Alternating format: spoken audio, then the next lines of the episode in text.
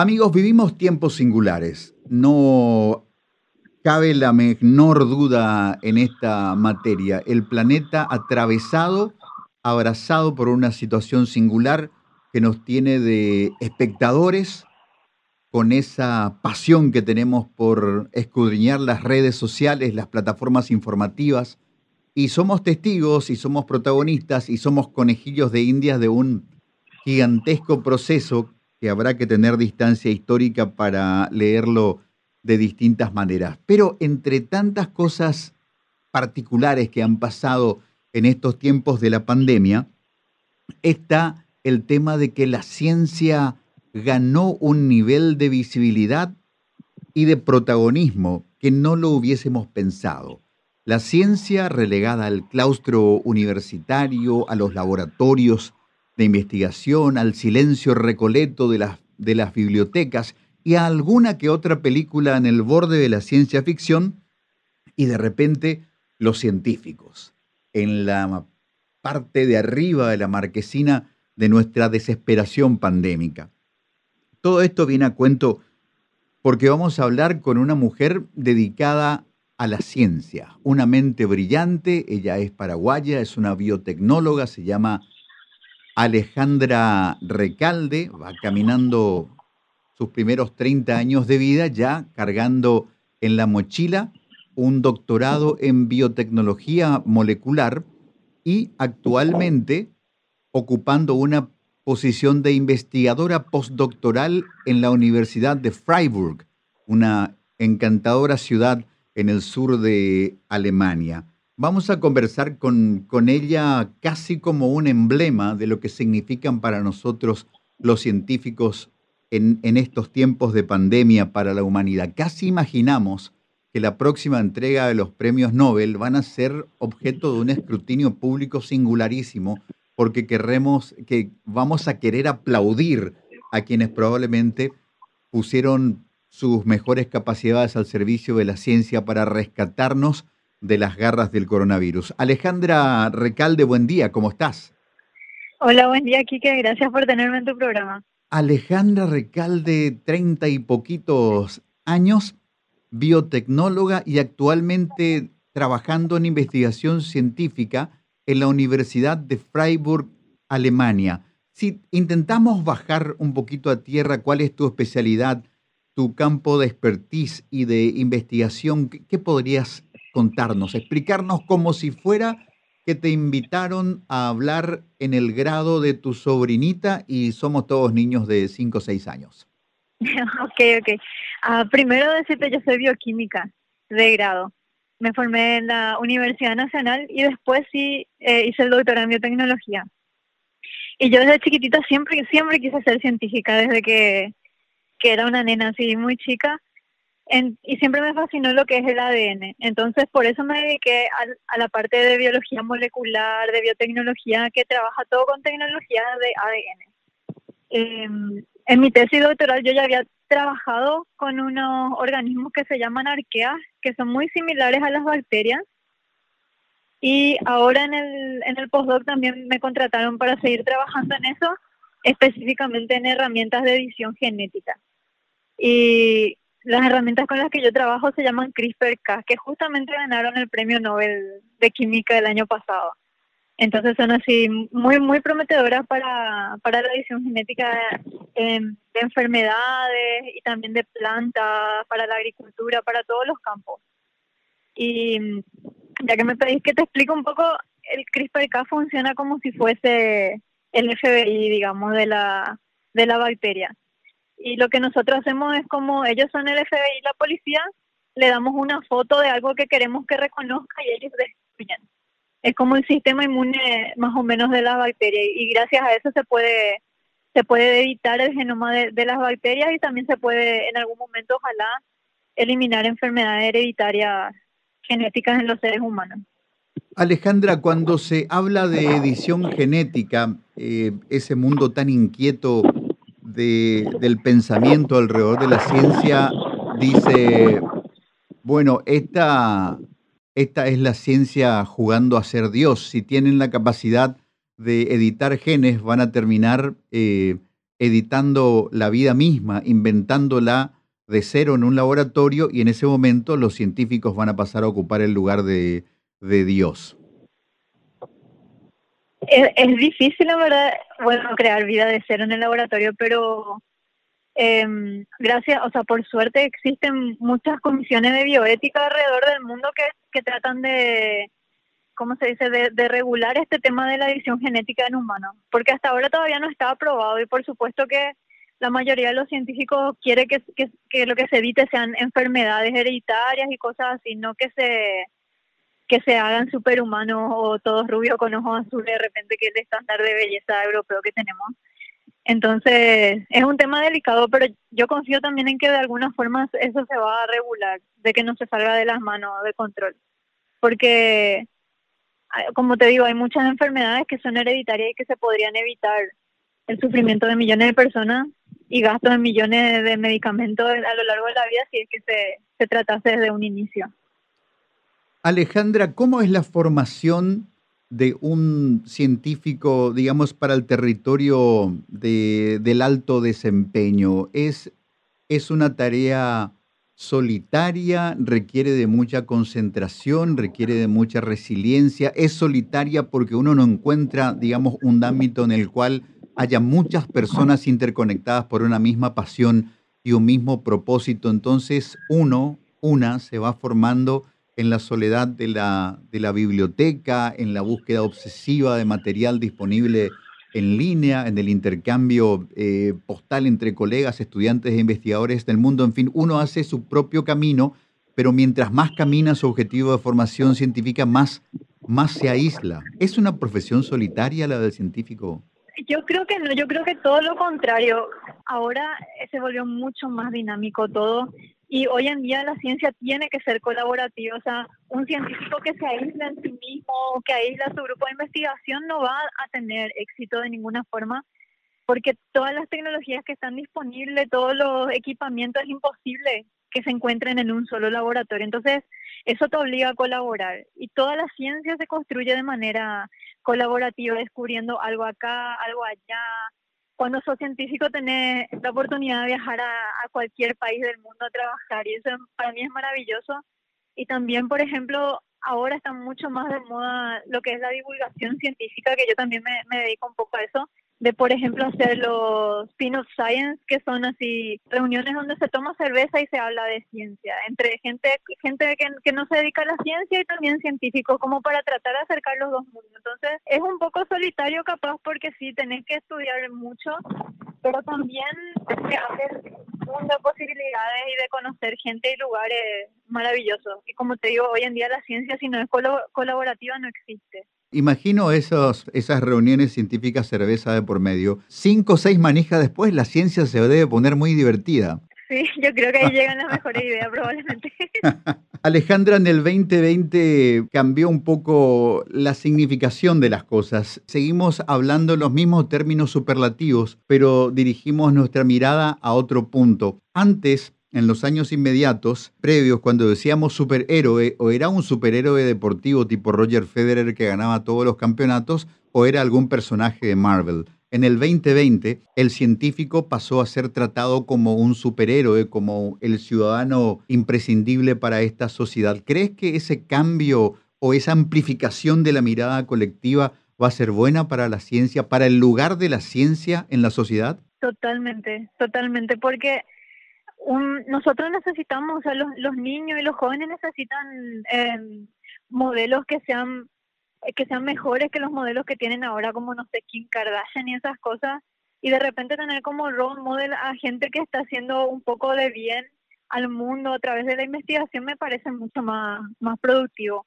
Y también por el hecho de que mientras más se visibiliza el rol del científico, del científico también hay más oportunidad de que se invierta en investigación todo eso, esa velocidad, por ejemplo, con la que se generó la vacuna o con la que salieron las investigaciones sobre el corona, todo eso fue posible gracias a que ya habían estudios atrás de años de que se estaba estudiando en cierto, ciertas plataformas, por ejemplo, para las vacunas y ahora se pudo aplicar. Entonces eso habla de que los gobiernos tienen que invertir de manera sostenida en la ciencia porque eso va a permitir que se invierta en investigación y que los países avancen a través de la investigación aplicada a la materia prima que produce un país, por ejemplo, pero también a la vez que haya una respuesta rápida en momentos de emergencia como ocurrió este año con el coronavirus a mí me parece genial que por fin la ciencia tenga lugar, pero espero que eso se mantenga a través de los años y no sea solamente ahora. Alejandra, justamente quería referir ese aspecto, que el 2020 y su extensión, porque hay gente que empieza a llamarle al 2021 el 2022, porque poco ha cambiado con respecto al coronavirus y la dinámica social, humana y científica que se genera alrededor. Pero en el año 2020 empezó un imperativo que es hay que encontrar el antídoto busquemos la vacuna y ahí comenzaron voces un poco más experimentadas a decirnos, bueno, miren que una vacuna se desarrolla, se afianza, se consolida, se estabiliza en 5, 10, 15, 20 años. En un año,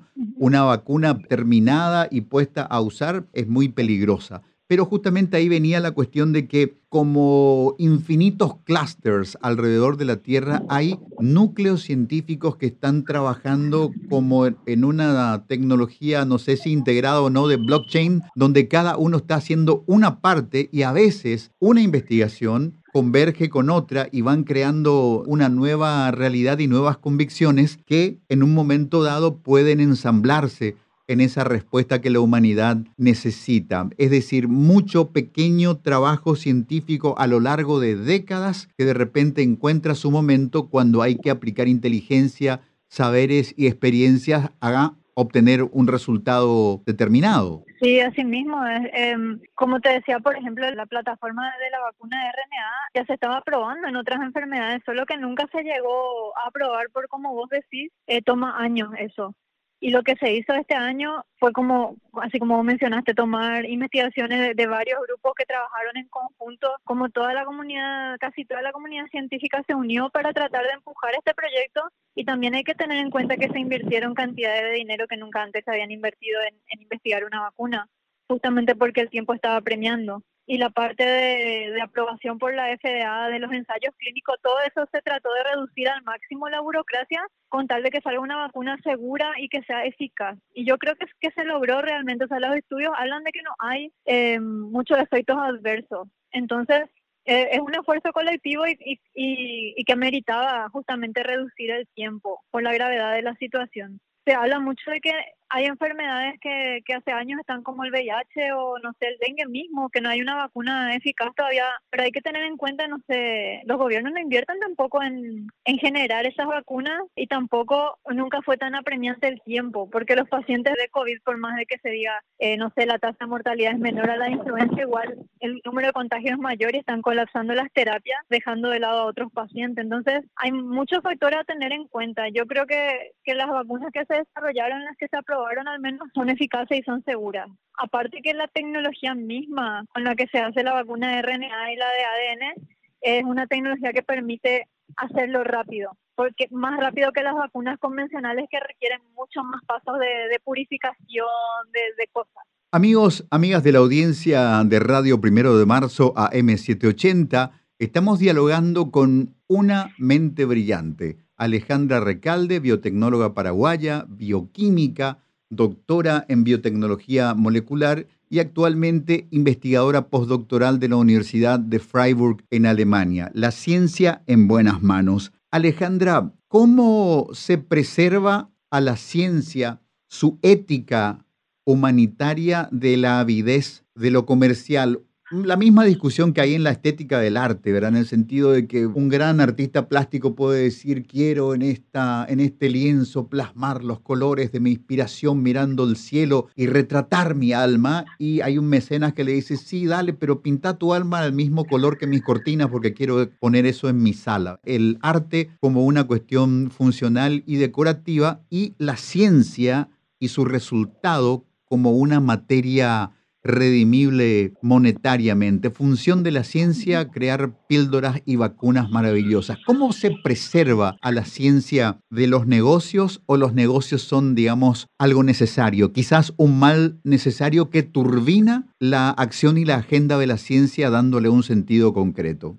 Mm, bueno, los estudios científicos serios o todo el conocimiento científico se genera a través del método científico, ¿verdad? Que eso de por sí ya es un como que uno tiene que demostrar con experimentos lo que lo que está proponiendo. Eso de por sí ya es un impedimento muy grande para muchas cosas y después de eso cuando uno tiene los resultados de una que avalan una hipótesis, uno tiene que publicar esos resultados para ser validado por la comunidad y para que el, conocimiento esté disponible. Entonces, en ese proceso de publicación existe lo que se llama revisión por pares, que es que otros científicos leen tu trabajo y critican el trabajo y, te puedo asegurar que son muy pesados criticando el trabajo como cada punto, qué experimentos se pueden añadir para realmente estar 100% seguro, qué cosas se pueden decir al respecto y qué cosas ya es decir mucho, por ejemplo. Y todo eso, esa revisión por pares se debe pasar para llegar a publicar un artículo científico. Entonces, yo creo que la ciencia está bien resguardada en ese aspecto.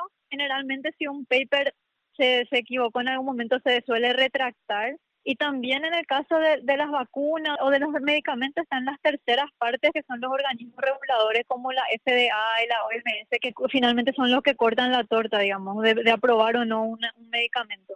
Por supuesto que hay intereses en este tema como las multinacionales, qué sé yo, pero también hay que tener en cuenta que muchas veces las multinacionales en realidad ayudan a las empresas biotecnológicas pequeñas, como por ejemplo BioNTech, que es la que desarrolló la vacuna con Pfizer. BioNTech es una empresa súper chica que sin la logística de Pfizer no hubiese podido llegar a, distribuir la vacuna o, o quizás a invertir tanto como invirtió para desarrollar la vacuna. Y eso porque BioNTech era la que tenía la patente para desarrollar la base de la vacuna. No hay que tenerle miedo de repente cuando se habla de patentes porque también las patentes permiten muchas veces que un medicamento se comercialice de forma gratuita un bien se comercialice de forma gratuita porque la patente lo que hace es proteger nomás un invento. Y la parte de, comercialización, por supuesto las compañías van a tener su interés, pero no por eso va a todo el mundo a, a, colaborar para que algo que no sea seguro salga al mercado. Yo creo que en el fondo todos queremos el bien mundial, digamos.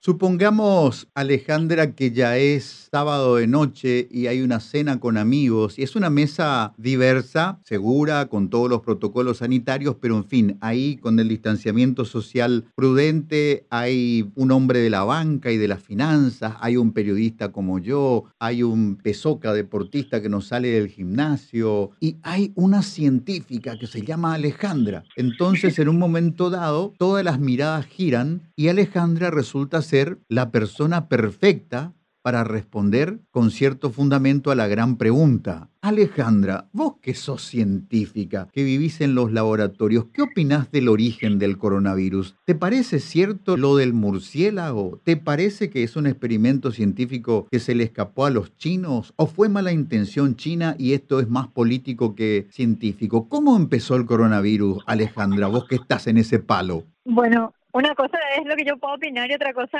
lo que dicen los, los papers, ¿verdad? Hay un paper que se sacó en marzo que habla sobre, es un estudio filogenético que se hizo, o sea, se estudió la secuencia del, del coronavirus que está en circulación y finalmente se concluyó que no es, porque hay muy pocas probabilidades de que ese coronavirus haya sido desarrollado en el laboratorio por la secuencia que tiene y porque en el fondo si uno se fija, anteriormente ya había muchas publicaciones de coronavirus en murciélago y de que se pensaba que podía pasar en algún momento a humanos. Ese tema de la zoonosis, de enfermedades de, que van de animales a humanos, algo que ocurre todos los días, digamos. hay varias enfermedades que pasan de animales a humanos. En este caso es un virus que es súper infectivo, súper contagioso, pero con respecto al origen, si fue en un mercado de comida en verdad o si de repente estaban estudiando el, el virus y se escapó, eso ya es algo que yo creo que se tiene que investigar más a fondo. Yo creo que es un virus que surgió de la naturaleza,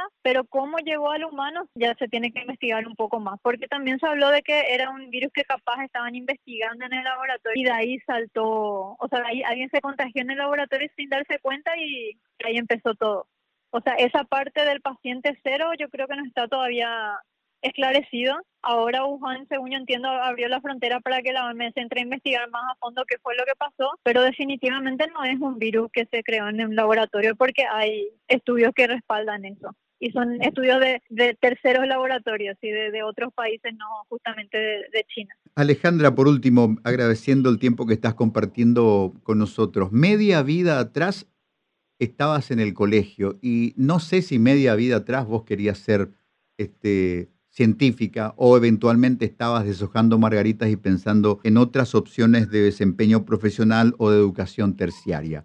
Alguien que esté en este momento en la secundaria y que nos esté escuchando, ¿le dirías, le alentarías, le recomendarías que vuelque sus afanes, su capacidad, su fuerza, su pasión y su entusiasmo para formarse como científico?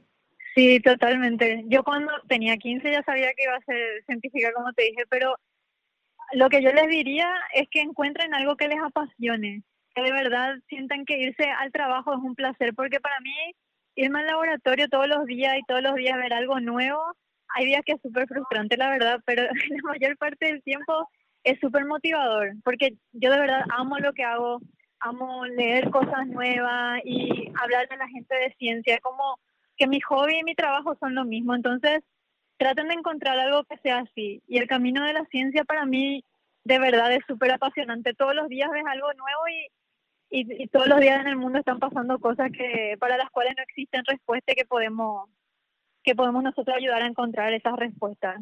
Y, y todo es posible. Hay millones de programas de beca hoy en día que te permiten salir afuera y nunca nunca dan sus capacidades, de verdad. Alejandra Recalde, muchísimas gracias por este diálogo tan, tan rico en detalles, tan revelador en muchos aspectos, no solamente de tus convicciones y de tu saber científico, sino asuntos de muy plena actualidad. Muchísimas gracias, buena suerte, sentimos mucho orgullo por tu persona, por tu carrera y en el, en el año, en la temporada en la cual los científicos son casi como rockstars, bueno, estás subiendo también a la marquesina de la ciencia paraguaya como una científica paraguaya trabajando en la Universidad de Freiburg. Muchísimas gracias y buena suerte, Alejandra. Ya, muchísimas gracias a vos, Kike.